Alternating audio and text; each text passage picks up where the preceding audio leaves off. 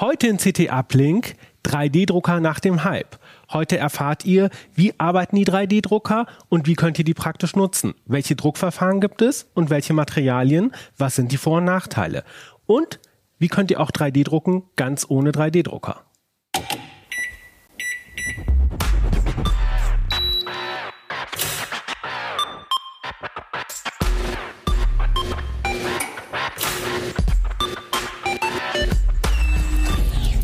CT Uplink. Hallo, ich begrüße euch zu einer neuen Folge von CT Uplink. Mein Name ist Kevan Carboni und ich bin Redakteur bei der Computerzeitschrift CT. Und heute geht es um 3D-Drucker. Vor zehn Jahren ungefähr gab es den großen Hype, aber den Replikator aus Star Trek, den haben wir bis heute nicht. Macht auch nichts. Trotzdem sind 3D-Drucker im Alltag angekommen und werden äh, ganz viel eingesetzt. Und darüber wollen wir heute reden, denn es gibt 3D-Drucker für alle Preisklassen und für ganz unterschiedliche Zwecke und es gibt auch ganz unterschiedliche Druckverfahren. Verfahren und verschiedene Materialien, die Vor- und Nachteile haben. Wie die aussehen, das erfahrt ihr heute. Auch wie ihr 3D druckt, ganz ohne eigenen 3D-Drucker. Und im zweiten Teil berichtet mir mein Kollege Michael Link von seinen Erfahrungen. Der hat erst kürzlich einen 3D-Drucker ähm, gekauft und ähm, damit angefangen. Und manchmal ist es ja auch hilfreich, Tipps so von Einsteiger zu Einsteiger zu haben und auch nochmal eine andere Perspektive. Aber jetzt ist erstmal meine Kollegin Pina Merkert da und wie sie kennt sich vermutlich Hallo. niemand äh, bei uns in der äh, Redaktion mit 3D-Druck aus, würde ich jetzt mal meinen. Hallo Pina, schön, dass du da bist. Hi. so Pina, du hast ja in der aktuellen CT so eine ähm, Drittelstrecke zu 3D-Druck betreut. Ähm, ich komme jetzt mal so ganz banal, ne? So ähm, bei einem Tintenstrahldrucker, da haben wir Tinte, die sprüht der Drucker so relativ präzise zeilenweise aufs Papier und dann habe ich halt hier äh, meine Druckseite. Ähm, wie sieht das äh, bei einem 3D-Drucker aus, ganz grob? Also eine Erklärung, die ich eigentlich immer sehr anschaulich fand, war, äh, sich eine Heißklebepistole vorzustellen. Also die meisten kennen ja eine Heißklebepistole, da wird also hinten so ein, so ein Kunststoffstift reingesteckt und vorne quillt dann halt äh, dieser Kunststoff raus und ist dann erstmal heiß und wird dann halt fest und klebt dann Sachen. Und äh, im Prinzip kann ich ja Heißkleber auch auf Heißkleber kleben. Das heißt, äh, ich könnte theoretisch, wenn ich zum Beispiel so ein, so ein Rähmchen haben wollte, könnte ich die Heißklebepistole halt einfach in einem Viereck bewegen. Und wenn ich dann einmal rum bin und dann ist das schon fest geworden und dann könnte ich da wieder die nächste Schicht drauf machen. Das wird ziemlich hässlich, wenn man das als Mensch macht. Als Kind habe ich das gemacht. Mit Eisklebe rumgespielt. Aber. Ja, also das ist eigentlich äh, im Prinzip also dieses Prinzip nennt man bei 3D-Drucker dann Fuse Deposition Modeling oder FDM. Das ist so die häufigste Technik.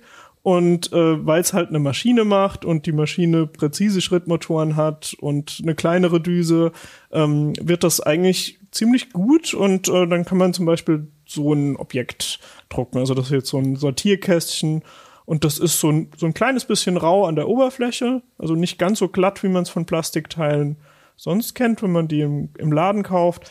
Aber ähm, das ist total stabil und ähm, ja, also. Und dieses Raue, das kommt davon, dass es halt diese einzelnen Schichten sind. Genau, quasi. das ist sozusagen die, die, die Schichten oder dann auf Englisch die Layer Lines, die sind halt noch so ein bisschen sichtbar beziehungsweise fühlbar. Ähm, aber das ist für viele Teile ist das halt nicht so schlimm und dann kann man die also sehr gut verwenden. Zum Beispiel auch drei, um 3D-Drucker zu bauen. Also bei dem hier sind äh, außer diesen Alu-Profilen sind fast alle Teile gedruckt. Also genau, du hast ja auch hier uns ins Studio einen 3D-Drucker äh, mitgebracht. Es gibt ja auch noch ganz viele andere Verfahren, aber vielleicht einfach nur ein bisschen so ein Verständnis für 3D-Druck zu haben. Äh, erklär das mal, das ist jetzt auch so ein FDM-Drucker, ne? Genau, ähm, das ist das ist nicht nur irgendein FDM-Drucker, sondern den hier habe ich mitgebracht, weil es ein Rip-Wrap ist. Was ähm, heißt das? Äh, und zwar äh, gab es, also ursprünglich hatte die Firma Stratasys hatte Patente auf diese FDM-Technik. Und ähm, dementsprechend waren die die einzigen, die die Drucker bauen konnten und die waren super teuer. Stratasys-Drucker sind hervorragend, aber halt absolut für Privatanwender nicht bezahlbar. Und äh, dann sind die Patente ausgelaufen, dann gab es so einen englischen Professor, Adrian Boyer, der gesagt hat, ich will jetzt sofort diese Technik nutzen und zwar mit einer Maschine, die sich selber herstellen kann. Also so eigentlich aus so einer philosophischen Idee herausgeboren. Und äh, von dem und äh, seinem wissenschaftlichen Mitarbeiter, äh, einem gewissen Prusa, ähm, die haben diesen RipRap entwickelt. Und das hier ist dann äh, der Mendel Max 1.5, also irgendwie so die dritte Iteration von dem Design. Und das sind also ganz viele Teile von dem Drucker selber sind gedruckt. Der hier, also der sieht so ein bisschen arg selbstgemacht auch aus und der druckt auch, also ich habe viel bessere 3D-Drucker, aber er ist halt genau diese diese Generation und äh, auch für mich so ein Startpunkt gewesen. Ja. Aber genau, heute wollen wir hier im Studio nicht drucken, das wird ja zu lange dauern, aber ähm, genau, du, du hast ja schon beschrieben, das sind so so Alugestelle ähm, und ich sehe auch sehr viele Kabel hier rumfliegen. Kannst genau, du mal vielleicht also die, die, wichtigsten Komponenten beschreiben von die, so einem 3D-Drucker? Die wichtigsten Komponenten sind also das hier unten, das ist meistens verschiebbar, das ist das Druckbett. Ähm, also dieser hier ist so wie die wie viele günstige 3D-Drucker ein sogenannter Bettslinger, also der bewegt das Bett auf der Y-Achse hin und her. Deswegen muss sich dann der Druckkopf, der hier an der X-Achse ist, der muss sich also dann nur noch in zwei Richtungen bewegen, äh, also seitlich und ziemlich langsam, immer wenn eine Schicht fertig ist, auch ein Stück nach oben. Also der kann jetzt in X- und in Z-Richtung sich bewegen. Und äh, hier unten ist die Düse. Und die Düse ist sozusagen das letzte Stück von einem Hot End. Äh, das ist also sehr, ein sehr dis deskriptiver Begriff eigentlich. Heißes also hier Ende. wird's heiß. genau. Ähm, und äh, hier oben, das ist das Filament. Also das ist so ein Faden aus Plastik. Oh, der ist jetzt schon ein bisschen spröde geworden. Also der führt hier rein. Und ähm, das hier ist ein Direct Drive Extruder. Also da gibt's immer irgendwie so ein Schrittmotor irgendwo am Drucker, der äh, das Filament einfach durch die Düse durchdrückt ähm, was man auch häufig hat, sind so sogenannte Bauden-Setups, die funktionieren so ein bisschen wie die äh, Seilzüge am Fahrrad für äh, die Bremsen zu bedienen. Äh, da ist dann dieser Motor nicht an dem Teil, der sich bewegt, sondern am Rahmen fest und es ist so ein Teflon-Schlauch, ja. der dann Be Bevor wir dazu kommen, also um das jetzt nochmal in meinen eigenen Worten zu beschreiben, genau, ich habe halt hier dieses heiße Ende, was halt wie bei der Highschool-Pistole diese diesen, dieses Filament, das ist ja dieser Plastikdraht, sage ich jetzt mal, erhitzt und weich macht, um dann halt eben das, das drucken zu können. Und ich habe halt den ähm, Extruder, hast du das, glaube ich, genannt, ne? Der, mhm. der halt quasi die, die von dieser Rolle, wo dieses Filament drauf ist, quasi die ähm, das Plastik äh, nachzieht oder den Kunststoff nachzieht. Also ich habe ja zum Beispiel bei der Highspeed-Pistole da durch das Drücken, da geht ja dieser Stift mehr, mehr rein und jetzt habe ich aber hier keinen Stift, sondern ich habe halt diese Rolle, damit ich natürlich auch viel länger Genau, bei, kann, bei ne? den Heißklebepistolen ist, ist der Extruder oft manuell, also genau. einfach nur so ein, so ein Drücker, um, genau. um das dann nachdrücken zu können. Es gibt aber auch welche, die haben einen Motor drin okay. und die sind dann also eigentlich ein bisschen ähnlicher genau. zum 3D-Drucker. Ja, und ähm, Genau, und ich habe halt, genau, du hast halt auch beschrieben, ne, dass sich das Bett einmal ähm, in die eine Richtung bewegt, auf der einen Achse, und dann äh, kann halt eben ähm, die, die, diese Aufhängung mit dem ähm, Hot End und dem Extruder, die bewegt sich dann auf der anderen Achse, beziehungsweise auch nach oben. Und äh, jetzt hast du aber gesagt, es gibt auch welche, die haben ähm, jetzt hier den Motor, der der das Filament nachzieht, die haben das halt nicht hier dran. Warum nicht? Was ist, äh, warum braucht, sollte man das an, am Rand haben? Ähm, das ist eigentlich eine Frage der Geschwindigkeit. Also ähm, 3D-Drucker sind, also die brauchen schon meistens mehrere Stunden, um ein Objekt zu drucken. Also sowas Kleines wie hm. hier mein Sortierkästchen geht dann vielleicht auch mal in unter einer Stunde, aber ähm, wenn die Teile nennenswert groß sind, hat man schnell Druckzeiten von mehreren Stunden. Und äh, die Druckzeit hängt dann einfach daran, dass äh, oft hat man so 0,4 Millimeter äh, dicke Düse, also einen sehr feinen Plastikfaden und dementsprechend muss der einfach eine Menge Weg machen, um dann sozusagen aus diesem dünnen Faden Plastik dann ein äh, solides Objekt äh, erzeugen zu können. Und wenn er halt schneller fahren kann, dann kann er auch äh, schneller drucken, also dann wird es auch einfach schneller fertig. Und ähm, das Problem ist aber, wenn äh, der, der äh, Extruder am Hotend dran ist und die Masse von diesem ganzen Teil ist relativ groß, ähm, dann kommt halt dieser Rahmen in Schwingungen und diese Schwingungen sind dann wieder Ungenauigkeiten und die kann ich dann sehen an dem Druckobjekt. Und dementsprechend ist es dann so, dass viele günstigere Drucker sind kleiner und leichter, aber auch nicht dadurch, dass, also dann fehlt ihnen gewissermaßen Stabilität und dann können sie nicht so schnell machen und dann ist es halt einfach vom Maschinenbau her ist es dann sinnvoll, möglichst viel Masse von dem Teil, der sich bewegt, wegzunehmen und irgendwie anders an Stellen anzubringen. Also Ja. es gibt äh, 3D-Drucker äh, sind von der Mechanik her durchaus unterschiedlich. Also es kann schon sein, dass einer mal zum Beispiel dann den Druckkopf auf X und Y Richtung bewegt und die äh, das Bett ist dann auf der Z-Achse und bewegt sich nach unten weg oder so. Also das sind es gibt verschiedene Ansätze, wie man das mechanisch dann lösen kann. Ja. Und das ist ja jetzt ein FDM-Drucker, Fused Deposition Modeling, wenn ich das jetzt richtig gesagt habe. Äh, Genau, also zusammengeschmolzenes äh, Auftragen sozusagen auf Deutsch dann. Du hast auch so einen schönen Fachbegriff für, für 3D-Druck, äh, ähm, was das eigentlich nochmal anschaulich macht. Äh, Ja, additive Fertigung. Additive Fertigung. Muss Genau, erstmal also das ist so, aber wenn man auf der Hannover Messe ist, dann äh, reden natürlich alle viel professioneller von additiver Fertigung und ähm, meinen dann halt auch äh, nicht nur dieses FDM-Drucken, was äh, Hobbyisten normalerweise machen, sondern meinen dann auch eine ganze Reihe von anderen Verfahren. Ähm, also Du, du hast das eben so schön beschrieben, ne? Also äh, alles, wo man halt nicht halt einen Block hat, wo man halt alles irgendwie weg wegmacht, also was weiß ich äh, beim das stimmt, also genau, das, genau, das fand ich so sehr anschaulich, ne? Sondern Okay, wo, ja, äh, also die äh, es gibt sozusagen zwei Richtungen, wie man äh, auch mit mit Co Computerhilfe und mit solchen Maschinen sich äh, Teile herstellen kann. Das eine ist irgendwie CNC Fräsen, also ich nehme mir einen Riesenblock Material und dann mache ich alles weg, was ich nicht haben will. Das kann auch dann so eine CNC Fräse kann das machen. Ähm, ist auch auf, auf seine Art schwierig. Ähm, und dann gibt's halt die additive Fertigung. Da fange ich sozusagen nichts an und trage so lange auf, bis ich das Ja. Objekt habe, was ich haben möchte. Jetzt hat das natürlich auch, ähm, da, da muss man natürlich auch ein bisschen was bedenken. Also zum Beispiel, ähm, wenn jetzt ähm, hier vereinfacht gesagt diese Heißklebe, diese bewegliche Heißklebepistole da die ganze Zeit hin und her fährt auf dem und auf diesem Bett, ne, auf dieser Fläche unten druckt, ne, dann kann dann kann ich ja nicht äh, alles drucken, ne, so, sondern ich ähm, ich brauche ja immer etwas Untergrund. Ne? Genau, ja. Also das Problem ist, ähm, ähm, also zum Beispiel so ein Kästchen könnte ich jetzt nicht äh, einfach so auf dem Kopf stehen drucken, weil es ja dann, äh, die Innenseite hätte dann so eine Art Dach und dieses Dach liegt ja dann eigentlich auf nichts auf. Und wenn dann das Plastik halt noch nicht ganz fest ist, wenn es aus der Düse kommt, dann ähm, zieht sich das halt lang. Also es ist schon so ein Faden, aber der hängt dann durch und das sieht dann nicht schön aus. Ja. Jetzt gibt's ja ähm, auch andere Druckverfahren. Ähm, äh, können wir vielleicht mal die durchgehen und auch gucken, wie, wie unterscheiden die sich? Äh, also zum Genau. Beispiel ähm, SLA, was heißt das? Stereo. Äh, das ist die Stereolithografie. Ähm, das hat auch nichts mit dem Audio-Stereo, also nicht mit der Stereoanlage zu tun, sondern Stereo ist fest. Beim Audio ist es sozusagen, da ist ein, ein Ton fest im Raum, also man kann ihn lokalisieren.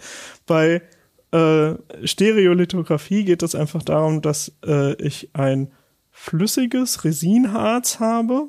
Da gibt es welche, die unter Einwirkung von UV-Licht werden die fest. Und äh, diese Drucker, die sorgen immer dafür, dass halt das UV-Licht an die richtige Stelle kommt, damit dort das Harz fest wird und überall sonst flüssig bleibt. Und ähm, also die, die sind sozusagen von, von der Art her ein bisschen wie ein umgedrehter FDM-Drucker. Also die, das Druckbett äh, liegt sozusagen auf in so einer Wanne mit diesem Harz, dann kommt von unten das Licht und dann fährt das nach oben hinweg. Also der Druck hängt dann sozusagen falsch rum an dem Druckbett, was nach oben wegfährt. Aber äh, dieses Problem, dass man irgendwas braucht, auf das man aufbauen muss, das besteht dort auch. Also die ähm, SLA-Drucke, die haben üblicherweise ganz viele ganz kleine Stützen, die man dann, wenn es fertig gedruckt ist, abbrechen muss. Aber wie wie stelle ich mir das vor? Ich habe ja dieses Druckbett und da ist äh, äh, diese Wanne, da ist jetzt das Harz drin. Und Ja. ist diese Wanne durchlässig? Ja, also genau, die ist, ähm, also die, die ist von unten durchsichtig und äh, die, die meisten oder die günstigeren Drucker, man kann SLA auch zu Hause drucken, das ist dann MSLA, also Masked Selektives äh, äh, Äh, Stereolithografie? Stereolithografie und Ähm, da ist also so ein, so ein Kunststofffilm, das ist auch ein Verbrauchsmaterial, der geht nach einer Weile kaputt.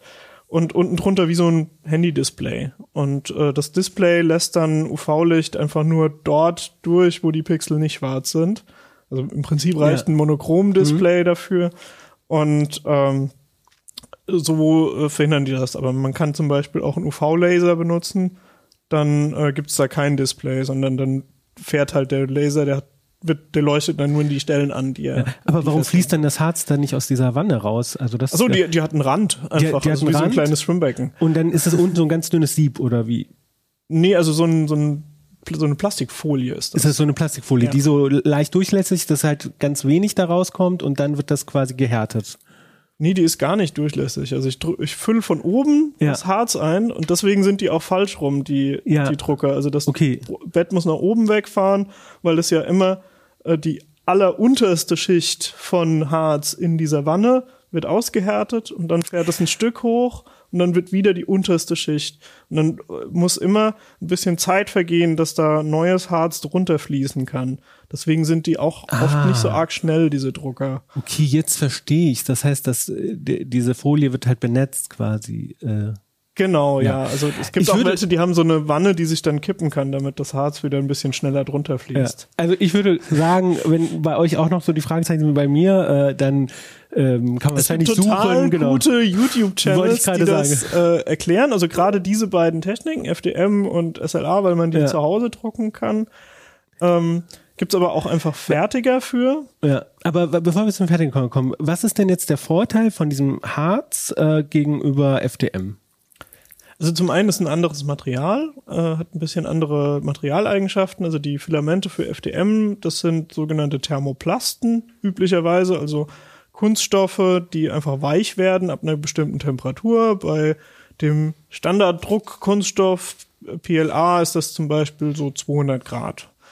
Und äh, die haben dann zum Beispiel auch das Problem, dass sie ja, wenn sie warm werden, werden sie halt weich. Also keine Handyhalterung fürs Auto. Genau, Handyhalterung fürs Auto ist dann manchmal schwierig. Das Auto steht eventuell im Sommer in der Sonne und dann wird's da auch mal über 60 Grad in so einem Auto und dann kann das sein, dass die Handyhalterung sich wieder verformt. Ähm, und die äh, Resinharze, die härten aus, das ist also eher so, ein, so eine chemische Reaktion, die da stattfindet. Und wenn die mal ausgehärtet sind, dann bleiben die so. Also die sind zwar brennbar, also irgendwann entzünden sie sich, aber vorher sind sie sehr stabil, temperaturstabil. Wobei, also meistens entscheiden sich Leute für diese Drucktechnik, weil sie eine bessere Auflösung hat. Also man kann sehr, sehr feine Strukturen damit machen. Das ist zum Beispiel total beliebt bei Leute, die so Tabletop spielen oder so, also die kleine Figuren machen und dann die am Rechner designen und dann ausdrucken und anmalen am Ende. Ja. Und was ist der Nachteil von äh, äh, SLA? Äh, viele der Harze sind relativ spröde, also die können dann leichter, kann man was abbrechen. Und äh, es ist schwierig, bei der Technik einen großen Bauraum hinzubekommen. Ähm, das heißt, meistens kann man nur relativ kleine Objekte damit drucken. Ja. Also das heißt zum Beispiel bei einem FDM-Drucker, da ist es natürlich relativ günstiger, sozusagen diese ähm, Stangen etwas größer zu machen und, und den Bereich, wo quasi sich ähm, das Hotend Genau, der bewegen hat so kann. eine, ne? so eine gewisse Standardgröße, der kann so 20 mal 20 Zentimeter drucken. Ähm, aber zum Beispiel habe ich hier im CP-Labor einen stehen, der kann 50 mal 50 Zentimeter Genau. drucken. Also da habe so ich dieses Teil habe ich in einem Stück gedruckt. Ja, ja, das ist jetzt so das größer als eine CT, was Pina gerade hochgehoben hat. Ähm, und ähm, genau, aber und diese diese Haar, diese ist natürlich dann halt teurer, so ein Becken größer zu machen für so ein äh, für das Harz, ne? Und, Genau, äh, und ähm, da, also das Problem ist auch dieses Harz, das, ähm, also das sollte man nicht mit bloßen Händen anfassen, also man muss immer mit äh, Handschuhen arbeiten. Und wenn der Druck fertig ist, ist der ja umgeben von noch nicht ausgehärtetem Harz. Das muss man dann erstmal noch wegwaschen mit äh, Alkohol normalerweise und dann auch meistens nochmal mit einer UV-Lampe nachhärten oder man legt es in die Sonne. Aber ähm, also man hat einfach ein bisschen mehr Arbeit damit, äh, bis das dann fertig ist, ähm, aber kriegt halt die bessere Auflösung. Also für Figuren ist FDM eigentlich meistens nicht ähm, detailreich genug. Okay, also FDM günstig, ähm, auch einfacher in der Handhabung, aber eben ähm, wärmemäßig ähm, schwieriger, also nicht so hitzebeständig. Harze, also SLA ist ähm, wärmebeständiger und feinere Auflösung, aber halt auch ein bisschen spröder. Klein. Jetzt kommen wir zu einer Technik, die fand ich spannend, als ich einen Text gelesen habe, nämlich SLS, selektives Lasersintern. Ja, also das ist. Was ist Sintern? Vielleicht fangen wir erst mal damit an. Dann. Also Sintern ist ähm, ein, ein Prozess, äh, wo man kleine Kügelchen von einem Material nimmt. Also das sieht oft wie so ein Pulver aus, aber es ist sozusagen jeder Partikel ist gleich groß. Und wenn man die halt so erhitzt, dass sie gerade nicht ganz flüssig werden, aber dass die Oberfläche sozusagen schon ähm, nicht mehr fest ist. Und dann schmelzen die gewissermaßen zusammen. Und äh, mit Sintern kann man also durchaus sehr stabile Objekte erzeugen. Und das kann man mit Kunststoffen machen, das kann man aber auch mit Metallen machen. Mhm. Und da wird's halt super interessant. Und bei dem selektiven Lasersintern ist einfach das Prinzip, ich habe so eine Maschine, die so ganz dünne Schichten von diesem Staub aufbringen kann. Und dann habe ich einen super starken Laser und der äh, schmilzt das zusammen. Also der sintert das zusammen, aber halt nur dort, wo der Laser hinkommt. Und dann kommt wieder eine komplette Schicht von diesem Staub drauf. Und da habe ich tatsächlich dieses Problem mit den Überhängen und den Brücken von den FDM und den SLA-Printern habe ich nicht, weil ich habe ja immer zumindest Staub da liegen. Ja. Das heißt, es kann immer irgendwie was dort aufliegen. De und ähm, die, die Teile sind auch in alle Richtungen gleich stabil. Ja, und, und das ist halt so, ähm, wenn jetzt, sagen wir mal, ich habe halt diese Fläche, da ist dieser Staub, dann wird da jetzt da ein Rechteck ähm, äh, gesintert, ne? So, dann mhm. habe ich so ein, so ein Rechteck ohne Füllung, ja, dann ist halt sozusagen da wo er nicht gesindert hat, ähm, da ist halt immer noch dieser Staub. Ne? Und dann kommt die nächste Stichstaub und dann ist halt sozusagen auf dem Rechteck ist halt Staub, aber halt eben der, da wo das Rechteck nicht ist, liegt der Staub auf dem Staub. Genau. Auf. Und also deswegen habe ich, kann ich dann sozusagen so Brücken äh, machen und genau, äh, deswegen kann ich Brücken oder machen. Überhänge. Äh, ne? der, der Nachteil davon ist, äh, ich kann nicht einfach äh, irgendwas machen, was hohl ist. Also bei FDM zum Beispiel macht man das sehr gerne, dass man äh, relativ voluminöse Sachen druckt, aber die sind eigentlich, äh, bestehen aus ganz wenig Plastik, weil die einfach innen drin so eine so ein Muster haben, was das so die Form stützt und das meiste ist Luft und dann hast du ganz leichte Objekte, die aber sehr stabil so, sind. So ein bisschen wie Lego-Steine, ne? Sie sind ja auch nicht äh, äh, gefüllt, sondern die haben ja auch so eine Struktur, die ist ein bisschen stabilisiert. Also ja, äh, aber die sind von einer Seite offen, weil Lego-Steine genau. ja mit ah, ja, genau. Spritzguss hergestellt genau, ja, ja, das werden. Stimmt, ja, ja. Äh, also bei einem, äh, wenn ich einen, 3, einen Lego-Stein 3D drucken würde, könnte ich äh, den sozusagen auf der Unterseite so wie die flachen mhm. Lego-Stücke machen und könnte ihm aber trotzdem eine Höhe geben. Und dann wäre innen drin wäre dann eine Menge Luft, aber ich käme nicht mehr dran. Also es wäre ja. komplett abgedichtet sozusagen. Genau. Und das geht beim, beim Lasersinter nicht, weil dieser Staub wieder raus muss. Genau, beim Lasersinter muss ich mindestens mal irgendwo ein Loch lassen, damit das, der Staub wieder rausrieseln kann. Okay, weil, also ich könnte den natürlich auch da drin lassen, aber dann spare ich kein Material, weil das, das mit diesen Hohlräumen macht man bei FDM halt, um Material zu sparen, ne? Weil man ja nicht so einen ganzen Block aus Plastik. Äh also zum einen will man Material sparen, aber man kann auch Gewicht sparen. Also das ist ja. schon auch, ähm, genau. das ist eigentlich cool, dass man ähm, ziemlich stabile und leichte Objekte hinkriegt. Okay. Jetzt habe ich am Anfang, ähm, oder äh, bevor wir zum nächsten Verfahren kommen, was ist denn jetzt der Vorteil und Nachteil von Lasersensor. Also Vorteil ist, ich kann äh, diese Überhänge und so Sachen machen. Ne? Genau. Ähm, anderer Vorteil, also wir haben bisher jetzt über Drucker gesprochen, die ähm, Thermoplaste, also eine gewisse Gattung von Kunststoffen drucken können und die anderen haben dann diese Resinharz Kunststoffe, aber es sind immer noch Kunststoffe. Und beim selektiven Lasersintern kann ich, wenn der Laser stark genug ist, kann ich anstatt Kunststoffen dann zum Beispiel auch direkt Titan versintern. Und das ist zum Beispiel super interessant für die Medizintechnik, weil ich dann äh, Implantate für die Zähne oder ein neues Hüftgelenk, was individuell für eine Hüfte gemacht ist, das kann ich im Prinzip direkt herstellen und aus Titan wird es dann auch nicht abgestoßen werden vom Körper. Oder, also ich habe hier was dabei, das ist äh, mit, mit selektiven Lasersintern hergestellt aber äh, das hier ist in verlorener Form gegossen. Also da. Kannst du das mal kurz beschreiben? Was hast du da? Okay, es ist ein bisschen schwer zu beschreiben, weil es ein, ein sehr obskures Ding, was ich so, da designt so, so, habe. So ein Steampunk-Ding. Es ist so ein bisschen Steampunkig, sind Zahnräder dran und so. Also das war Wasserhähne. Es ist so ein bisschen wie eine Pumpe hier. Ja, okay, also das, ja. es gibt hier einen Teil, der sich bewegen kann und dann kann das hier Flüssigkeit reinziehen, hier unten wieder ausgeben. Okay. Und das hast du gelasersintert?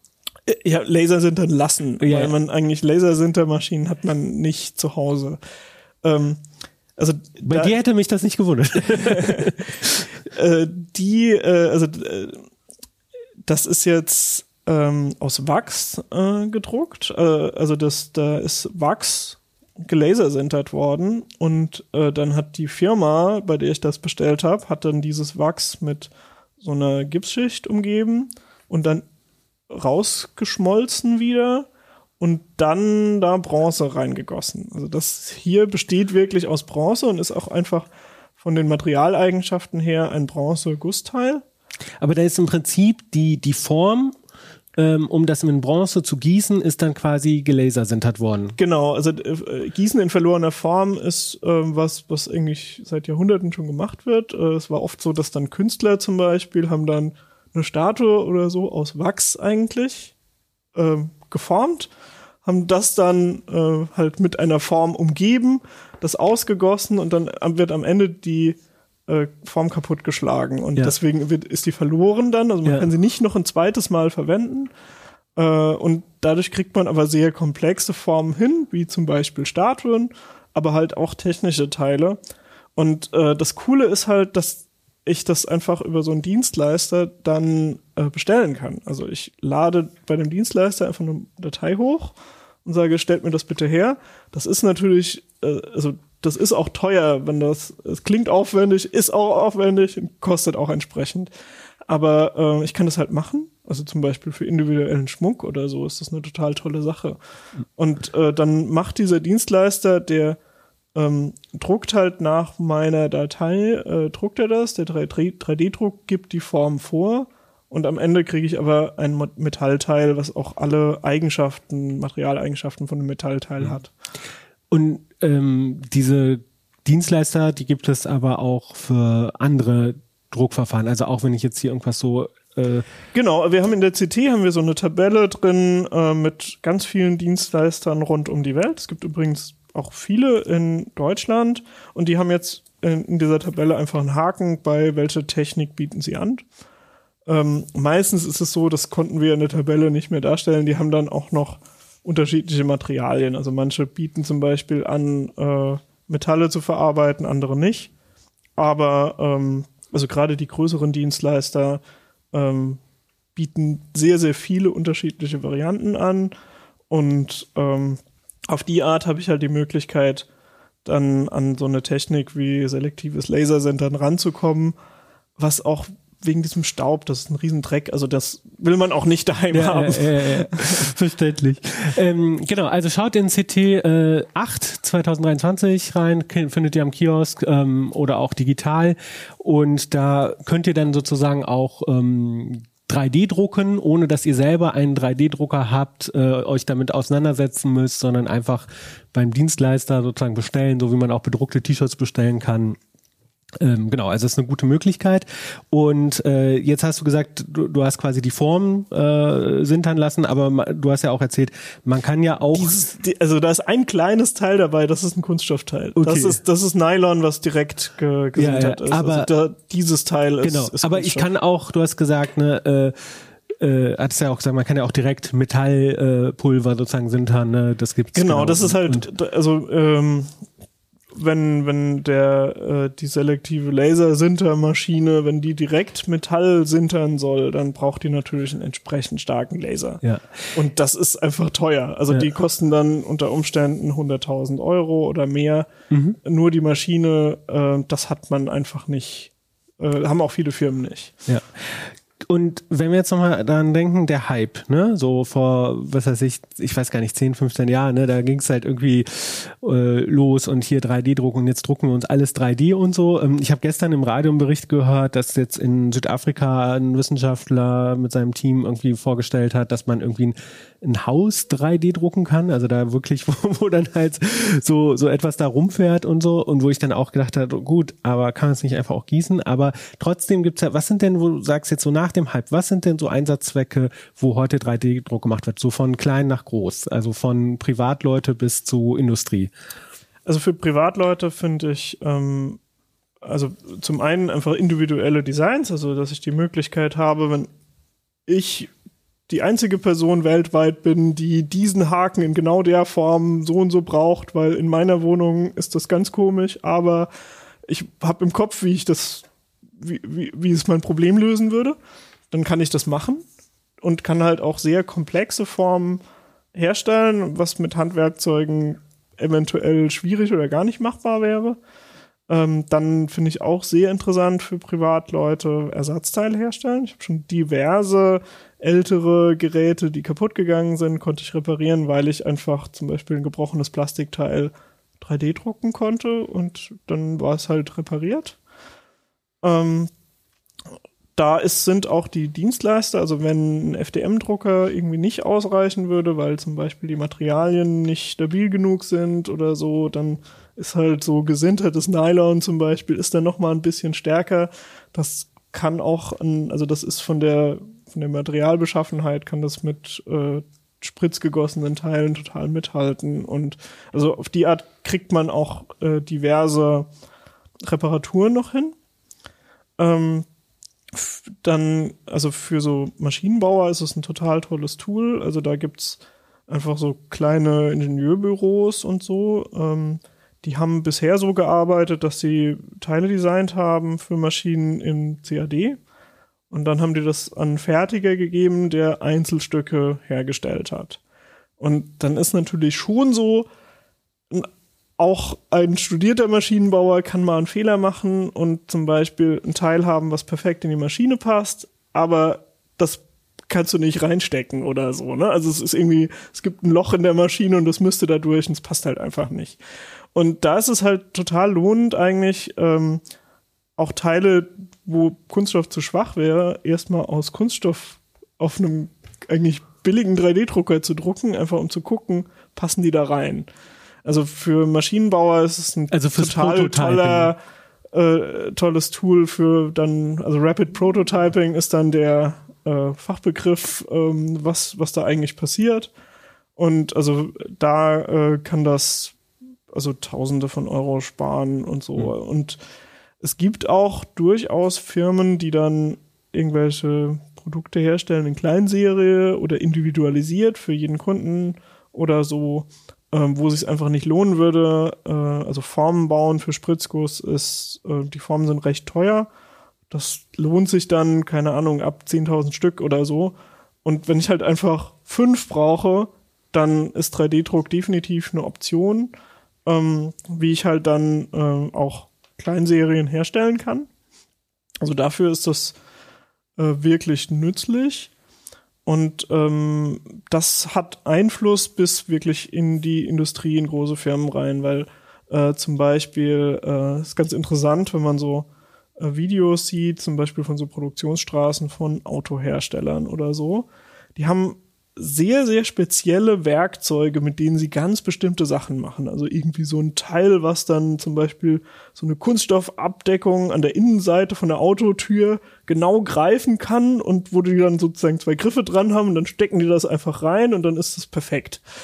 Und dann ist oft dieses Teil mit den Griffen, also was das festhält, das ist dann oft ein 3D-Druck, weil das brauchen die in der Fabrik irgendwie dreimal und müssen es aber speziell für genau dieses Automodell und so müssen sie das herstellen und äh, für solche Produktionsstraßen und so ist das halt eine total tolle Technik und wird dann eigentlich wieder benutzt, um quasi die klassische Serienfertigung zu machen, die man kennt. Und ähm, also 3D-Druck ist sozusagen dann relevant, obwohl man nicht unbedingt tatsächlich ein 3D gedrucktes Objekt dann nach ja. Hause geliefert bekommt. Okay. Ähm, jetzt die Frage, wenn ich jetzt sage, ja, ich finde es eigentlich total praktisch, mal äh, hin und wieder ein Ersatzteil irgendwie ausdrucken zu können oder so, ähm, wo würdest du sagen, wann sollte man äh, überlegen, sich einen 3D-Drucker zu kaufen und wo ist es vielleicht besser, ähm, sich einfach ein, ähm, auf einen Dienstleister äh, zu verlassen? Ja, also ich betreibe mal ein bisschen Expectation Management. Also ähm, 3D-Druck hat leider äh, immer noch den Nachteil, dass man vergleichsweise viel über die Technik wissen muss, um sie wirklich erfolgreich einsetzen zu können natürlich die CT-Artikel sind ein total gute, guter Startpunkt, um zu sagen, okay, ich habe ungefähr verstanden, wie es funktioniert. Jetzt kann ich mir auch mal einen Drucker kaufen und mich da einarbeiten. CT-Leser kriegen das hin. Aber müssen schon eine gewisse Menge an Zeit investieren. Also das ist, ist schon ein paar Hobby. Dutzend Stunden sollte man einrechnen, wird man wohl brauchen, bis der Drucker dann auch so will, wie man selber will und so. Und dann wird es auch immer mal wieder vorkommen, dass man merkt, ah nee, das geht so nicht oder das ist jetzt in diesem, dieses eine Teil ist aus irgendeinem Grund problematisch oder so. Und dann muss man das selber debuggen können. Und das ist schon schwerer zu debuggen, als zum Beispiel einen 2D-Drucker zu benutzen. Da ist es meistens so, ich muss mich nicht genau, ich muss eigentlich nicht verstanden haben, wie ein Tintenstrahldrucker genau funktioniert. Ich kann den Treiber installieren und so und manche Sachen, Papierstau kommt immer noch vor, aber eigentlich, ich brauche kein so tiefgehendes Verständnis für die Technik. Und 3D-Druck ist inzwischen so, du musst kein Maschinenbediener sein, also wie CNC-Fräsen zum Beispiel, das ist so eventuell ein bisschen eine Ausbildung machen, um das zu tun. Ähm, bei 3D-Druck ist es so ein, definitiv kann jeder das lernen, aber man muss ein bisschen Zeit investieren. Das sollte man wissen, bevor man loslegt. Und wer halt unschlüssig ist, da würde ich total empfehlen, im Prinzip jeder Makerspace hat mindestens mal einen FDM 3D-Drucker dastehen. Und da kann man auch hingehen und vielleicht mit dem ein paar Erfahrungen sammeln und auch einfach gucken, macht mir das Spaß? Also manchmal ist es einfach schön, so eine Maschine ja. zuzugucken, wie die da ihre Bahnen zieht. Ähm, man muss auch nicht unbedingt immer zugucken, aber es ist so, bei manchen zündet es total, sagen, oh, voll coole Technik. Und ähm, andere nicht, die sagen, ich will das teilhaben. Es nervt mich jetzt schon, dass das fünf Stunden dauert. Und äh, das kriegst du halt raus, wenn du es einfach mal ausprobiert hast. Und dann hast du halt noch kein Geld ausgegeben. Ja. Also, ähm, wenn ihr euch äh, damit beschäftigen wollt, äh, guckt in die CT, geht äh, zum Makerspace eures Vertrauens. Und ich habe auch noch einen Tipp, manche Stadtbibliotheken haben sogar einen 3D-Drucker. Ne? Äh, die wandeln sich ja auch, sind ja auch so kleine digitale Hidden Champions, die Stadtbibliotheken. Also fragt mal bei eurer Stadtbibliothek, ob die vielleicht einen 3D-Drucker haben, da könnt ihr auch gucken. Oder halt eben der Hackerspace, Makerspace in eurer Nähe.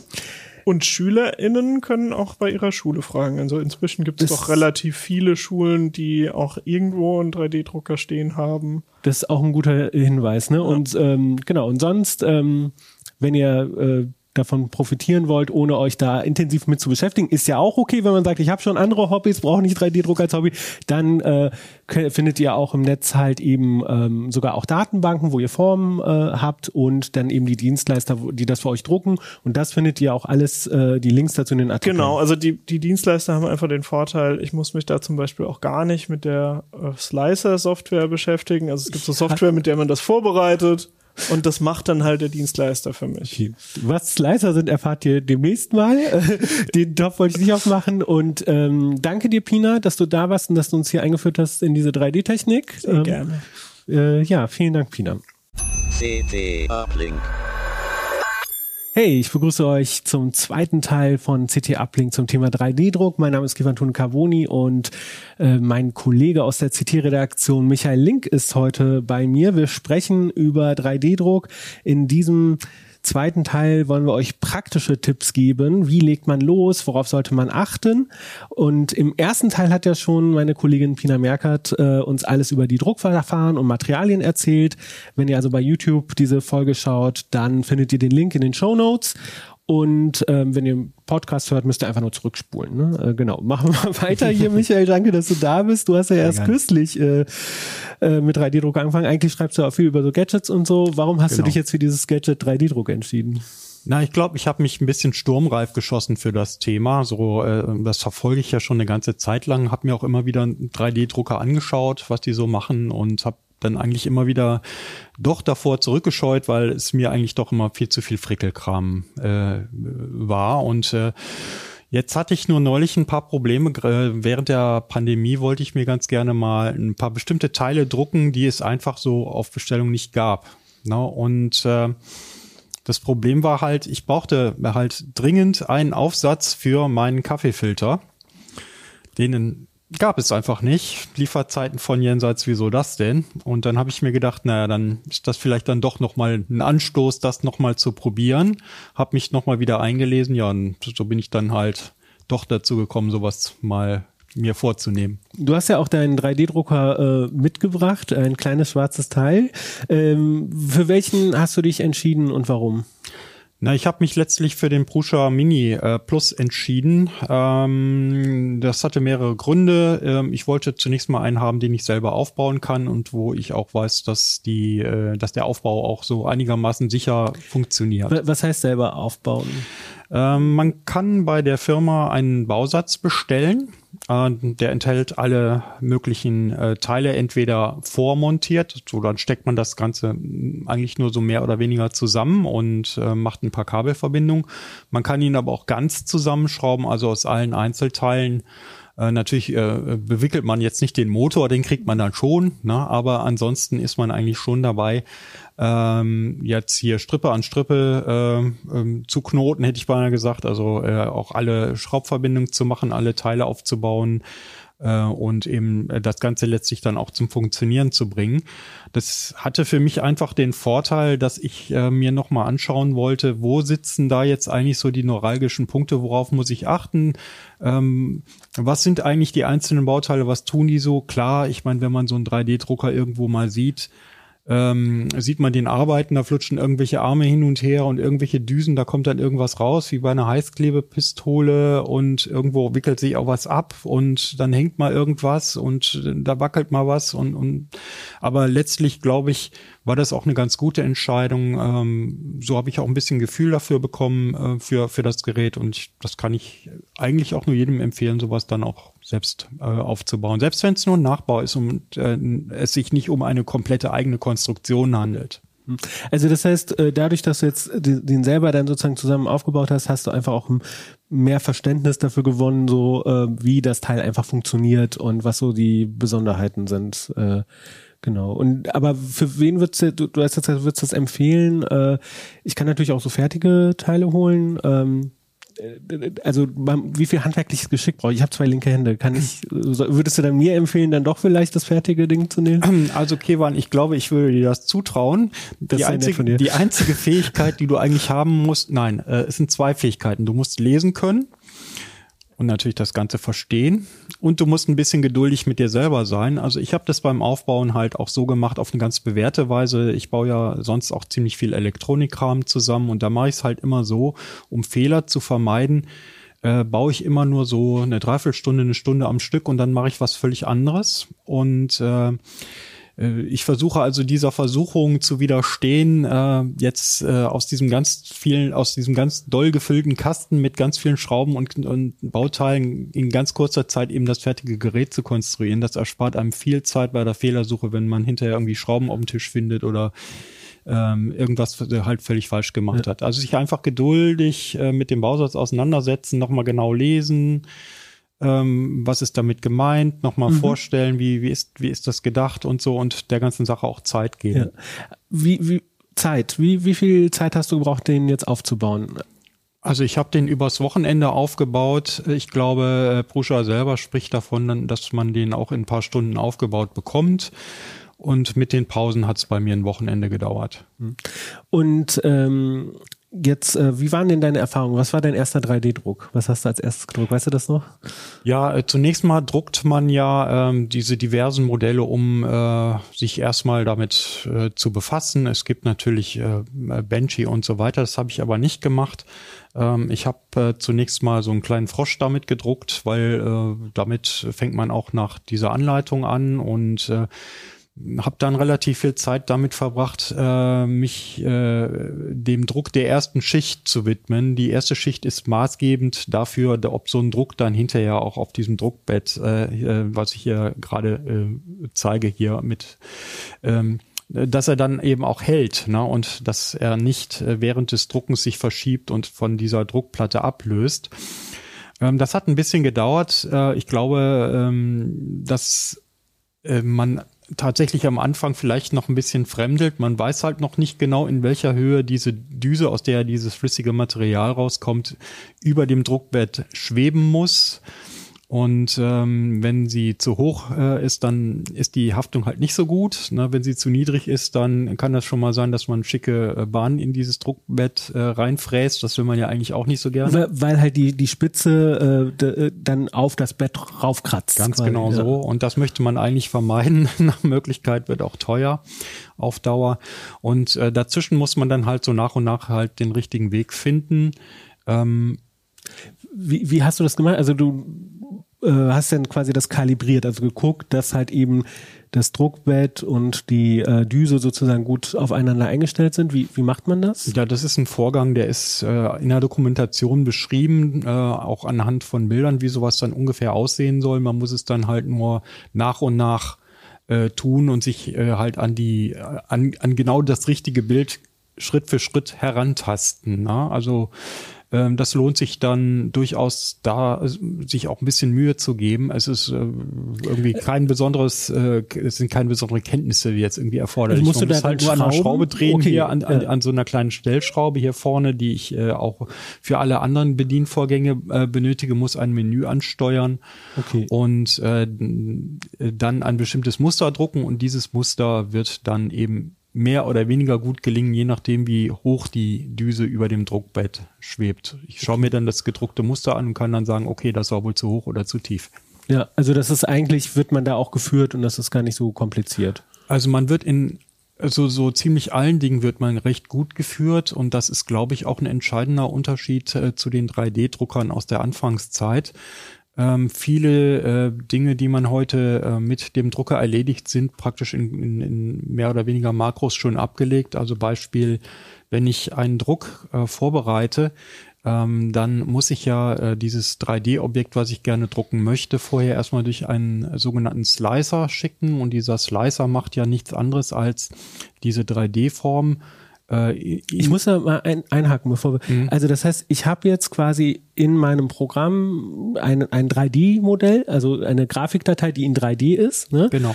Und, äh, und jetzt dieser Slicer macht dann was mit diesem 3D-Objekt? Genau. Ähm, dieser Slicer macht im Grunde Folgendes, der übersetzt oder zerschneidet im Prinzip dieses 3D-Objekt in mehrere Schichten. Deswegen Slice, ja, ne? Genau, deswegen Slice, weil ja dieser 3D-Drucker äh, dieses 3D-Objekt schichtweise druckt. Immer äh, sozusagen erst die untere Schicht, dann darauf die nächste und so weiter, bis eben das Ganze fertig ist. Und äh, das Ganze ist äh, ein bisschen ähm, auch mit äh, Arbeit verbunden für diese Software, weil die natürlich auch ausrechnen muss, wie fahre ich, wie verfahre ich jetzt meinen Druckkopf, wo muss ich Material lassen, wo kann ich es auch bleiben lassen, wo kann ich auch Material sparen, ist ja auch nicht ganz unerheblich, äh, wo reicht es eventuell nur eine Wabenstruktur als Stützung einzubauen oder wo muss ich Vollmaterial geben, gerade am Rand zum Beispiel. Und äh, das ist eine Software, die im Grunde mir die Arbeit abnimmt, ähm, sowas äh, zu tun. Das ist natürlich eine recht praktische Sache. Man muss trotzdem natürlich einigermaßen sich äh, mit dem Drucker an sich schon auskennen. Das heißt, man sollte natürlich auch ein viel zu großes 3D-Modell äh, entsprechend so vorbereiten, dass es dann auch auf dem Drucker gedruckt werden kann dass, es, dass das auf dem Druckbett passt. Dass es darauf ja. passt ne? und äh, eben auch, dass es so liegt, dass man möglichst wenig Material äh, überflüssigerweise verdruckt. Denn äh, eine Sache, die ich halt beim äh, 3D-Drucker relativ schnell ähm, halt auch gelernt habe, das äh, lässt sich praktisch gar nicht vermeiden, ist, dass so ein 3D-Drucker so äh, bei, bei überhängenden Strukturen, also welchen, die dann sozusagen frei in der Luft gedruckt werden müssten, natürlich schon seine Probleme hat. Ne? Man kann das halt auch umgehen und das gehört dann eben zu den Dingen, die man so nach und nach lernt, wenn man sich mit 3D-Druck äh, befasst. Man stößt eigentlich sehr schnell auf diese ganzen Kleinigkeiten. Ähm, allerdings gibt es heute auch sehr, sehr viel Softwareunterstützung, die eben dann zumindest ähm, bestimmte Denkvorgänge auch einfach abnimmt. Hm. Und diesen Slicer, diese Software, die hast du mit dem Drucker mitbekommen oder ist das äh, freie Software oder muss man sich die extra besorgen? Also bei Prusa gibt es äh, auch eine Slicer-Software, die man auch kostenlos benutzen kann. Es gibt auch zahlreiche andere Slicer-Software, äh, äh, die man ebenfalls auch ganz gut selbst auch für diesen Drucker benutzen kann. Es gibt halt dafür entsprechende Profile, die äh, sozusagen dafür sorgen, dass die, dass die, dass die korrekten Druckeranweisungen ausgegeben werden in eine Datei. Und diese Datei würde ich dann halt auf einen USB-Stick äh, wie diesen hier, ich halte den jetzt die ja. Wie ein USB-Stick aussieht, wissen ja, unsere genau. Hörer ja zumindest, das glaube ich, müssen wir nicht erklären. Ja. Den stöpsel ich dann zum Beispiel einfach in äh, die in eine USB-Buchse des äh, Druckers ein und wähle dann aus dem Software-Menü ähm, die entsprechende Datei. Und die wird dann halt gedruckt, dann kann ich mich erstmal davon überzeugen, ob die ersten paar Schichten ähm, haften. Das mache ich also schon noch. Soweit traue ich dem Teil dann doch nicht und meinen eigenen Kalibrationsfähigkeiten auch nicht. Und äh, dann kann ich mir das halt anschauen und äh, dann meistens bei größeren Objekten nach ein paar Stunden ist es dann fertig. Also es wäre ja auch ein Tipp von dir zu, zu sagen, okay, also gerade bei den ersten Drucken schon dabei zu sein und dann später aber auch am Anfang zumindest zu gucken, dass da nicht groß was schiefgelaufen ist, äh, weil sonst druckt er irgendwie acht Stunden und dann hinterher sieht man da, man hätte am Anfang schon erkennen können, äh, die Form ist eigentlich, äh, das, das haut nicht hin. Oder? Ja, am Anfang sich die ersten Schichten anzuschauen, ist auf jeden Fall eine gute Idee. Natürlich äh, gibt es zahllose Lösungen, wie man äh, dem Teil auch noch eine Webcam verpass äh, verpassen kann, äh, wie man das Teil in WLAN einbindet und dann praktisch sich den Umweg um diese USB-Stöpselei erspart. Das gibt es alles und es ist eigentlich auch eine gute Idee, sich zu irgendeinem Zeitpunkt damit zu befassen äh, gerade am Anfang einer neuen, äh, also einer neuen Geschichte finde ich Keep It Simple Stupid eigentlich besser, weil man dann äh, tatsächlich sich erstmal nur mit der Sache an sich beschäftigen kann. Und äh, 3D-Druck an sich ist ja nicht nur der Druck, das muss man ja sehen. Äh, man muss sich ja natürlich vorher überlegen, ähm, was gehört denn da alles dazu? Möchte ich vorgefertigte Objekte drucken? Die finde ich zahllos im Netz. Die brauche ich dann nur zu slicen und äh, entsprechend, äh, sagen wir mal, zu skalieren und schicke die dann an den Drucker. Oder will ich Teile bauen, die es so noch gar nicht gab? Dann muss ich auch konstruieren oder will ich Teile bauen, die ich zwar schon habe, die es aber noch nicht als 3D-File gibt, dann muss ich die vielleicht auch scannen oder erfassen in irgendeiner Art und Weise. Und insofern kann sich dieses 3D, äh, diese zwei Zeichen 3D kann sich dann erweitern zu einem wahren, äh, sagen wir mal, Monstrum oder äh, es kann einem ganz schön viel Zeit kosten, äh, aber dann eben auch viel Spaß machen. Hm? Und ähm, wie, wenn du jetzt so eine Idee hast, äh, was hast du zum Beispiel eines der letzten Sachen, die du gedruckt hast? Was, äh ja, ich hatte, ich habe eine Kaffeemühle, äh, mit der ich äh, zum Beispiel immer meinen Kaffee in ein Glas male. Jetzt ist das Glas blöderweise kaputt gegangen. Und die Lieferfristen sind äh, nahezu unendlich. Und äh, dann habe ich mir gedacht, naja, mh, hm, was machst du nun? Und äh, ich könnte dann ansonsten Gläser kaufen im 100er Pack, finde ich aber irgendwie nicht so ganz praktikabel. So oft wollte ich sie nun auch wieder nicht kaputt schmeißen. Ähm, also habe ich gedacht, nee, das mache ich jetzt ganz anders. Ich habe einen vietnamesischen Kaffeefilter. Das ist so meine bevorzugte Art und Weise, wie ich Kaffee äh, gerne trinke. Und dann habe ich gedacht, ich mache mir einen Adapter und würde dann äh, diesen Adapter in die, Kaffeemal, ähm, in die Kaffeemühle schrauben und auf der anderen Seite halt einklemmen in dieses Kaffee, in diesen Kaffeefilter. Und äh, das ist das nächste Projekt. Das äh, würde ich dann machen. Und ähm, habe dazu dann eben auch mich wieder eingeübt in die ganzen Konstruktionsgeschichten. Weiter schwierig ist es nicht. Man kriegt das Aber hin. du musst dann zum Beispiel, äh, du, du hast natürlich irgendwie so ausgemessen, wie groß muss der Adapter sein, Genau. was für ein Gewinde brauchst du? Äh, Kannst du ein Gewinde drucken oder musst du das dann reinschneiden? In das? Also ich könnte ein Gewinde damit drucken, ähm, das, das wäre möglich, äh, nur nötig ist es gar nicht. Ach so, okay, du also brauchst es ich, gar nicht. Äh, ich habe mir das angeschaut und werde mit wahrscheinlich mit drei Nasen vollkommen klarkommen. Okay. Und wie, wie, äh, wie, wie ist es dann? Äh, mit welcher Software machst du das dann? Also es gibt verschiedene Möglichkeiten. Ähm, wir haben uns ja auch in der CT auch mit Slicing-Software auch befasst. Ein, äh, wir haben dazu ja auch demnächst einen Beitrag, hoffe Ja. ich. Genau, der Artikel Und kommt ja noch. Der. Artikel äh, soll noch kommen. Und ähm, es ist natürlich so, es gibt sehr viele unterschiedliche Arten und Weisen, wie man Ja. das machen kann, je nachdem von wo aus man kommt. Es gibt äh, Software, die ist sehr, sehr einfach zu bedienen. Die kann dann äh, auch jeder bedienen, auch jeder, der nicht sehr hohe Ansprüche hat und schnell ein Resultat haben möchte. Und es gibt welche, mit denen man auch zum Beispiel Flugzeugträger konstruieren Ge- genau. könnte. Ne? Aber jetzt nochmal so ganz, ganz banal, ne? Also Mhm. gut, ich weiß, GIMP äh, wird man jetzt nicht nehmen oder Photoshop, Mhm. äh, weil ist halt 2D. Also welche Software, äh, du musst ja erst das Modell machen, bevor du das Slicing machst. Mit was, Mhm. Ja. welche Programme kann man da verwenden? Also ich persönlich habe mich mal äh, umgeschaut, verschiedene Sachen mir angeschaut. Ich bin jetzt zunächst mal bei, bei FreeCut gelandet. Mhm. Das ist auch Open Source, Das ist ne? Open Source. Ja. Für das gibt es relativ viele äh, Anleitungen erstmal im Netz, auch äh, recht gute. Äh, Und es bietet mir relativ viele Möglichkeiten, auch ganz andere Dinge damit zu tun. Aber ich kann mich eben auch darauf beschränken, jetzt zu sagen, ich möchte erstmal nur äh, die reine Konstruktion damit äh, machen. Mhm. Das geht ganz gut. Damit habe ich jetzt keine Qualitätsauswahl getroffen und keine Nee, will auch keine ja, ja, nein, nein, ja treffen, ganz, so welches jetzt am allerbesten ist. Äh, Genau. Also ich brauche eine CAD-Software oder eine, eine 3D-Modelliersoftware. Genau, sowas in der Art. Das macht man mit Sachen, die es noch nicht gibt. Äh, man könnte auch genauso gut äh, äh, Objekte scannen und die dann halt nachbearbeiten. Das ginge auch. Okay. Und sonst kann ich natürlich gucken, gibt es ein ähnliches Modell äh, in so einer Datenbank mit 3D-Objekten, lade das runter und dann passe ich das so an an meine Bedürfnisse. ne? Ja, Genau. wobei da auch der Teufel im Detail sitzt, weil äh, man zum Beispiel ja bestimmte Wandstärken äh, auch dann konstant halten möchte, wenn man das Objekt vergrößert oder stark Ja. verkleinert, ne? Ja. um eben eine gewisse Haltbarkeit zu gewährleisten. Und äh, nebenbei gesagt, Haltbarkeit, wo wir äh, das gerade ansprechen, das hat, da hat mich tatsächlich dieser Werkstoff PLA äh, der ja äh, bei fast allen 3D-Drucken zunächst mal bedruckt wird, so als leicht zu druckender Stoff und äh, äh, eben auch erstes Material, an das man üblicherweise kommt, auch sehr überrascht. In welche Richtung?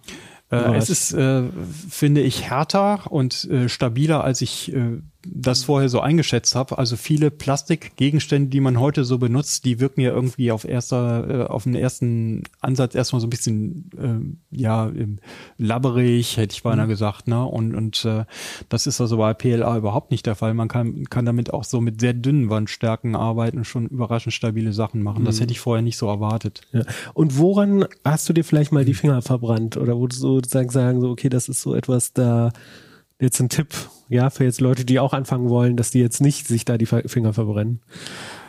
Ähm, nein, äh, ein Finger verbrannt ist gut. Ähm, Im Prinzip habe ich eins gemerkt, selbst in den ganz einfach erscheinenden Sachen sind manchmal doch echt komplexe Überlegungen äh, mit verbunden. Also ich wollte mir zum Beispiel ein paar Gitarrenpleck drin machen und habe dann überlegt, ja, wie machst du das am besten? Und bin dann halt äh, auch dann zu dem äh, Schluss gekommen, hey, ähm, ja, du musst ja schon ziemlich Gedanken machen, ähm, meinetwegen spitz, wie spitz die werden sollen und wie man das so macht, dass man eben diese, ähm, dass man tatsächlich so diese, diese, dieses gekurfte Design wirklich gut hinbekommt, so dass man es nicht an den Fingern spürt und so weiter. Und das sind im Prinzip für mich Sachen gewesen, die hätte ich vorher so nicht erwartet, äh, weil man ja äh, gewohnt ist, äh, Dinge so außer ich hätte mal gesagt, außer also Gitarrenpleck drin, die würde ich jetzt so aus einem Tütchen schüt, äh, schütteln. Ich mache mir ja keinen großen Kopf, äh, wie die gemacht worden sind. Aber tatsächlich, wenn man es selber macht, kann man sich dann doch sehr reinsteigern. Also ich habe am Ende drei Versuche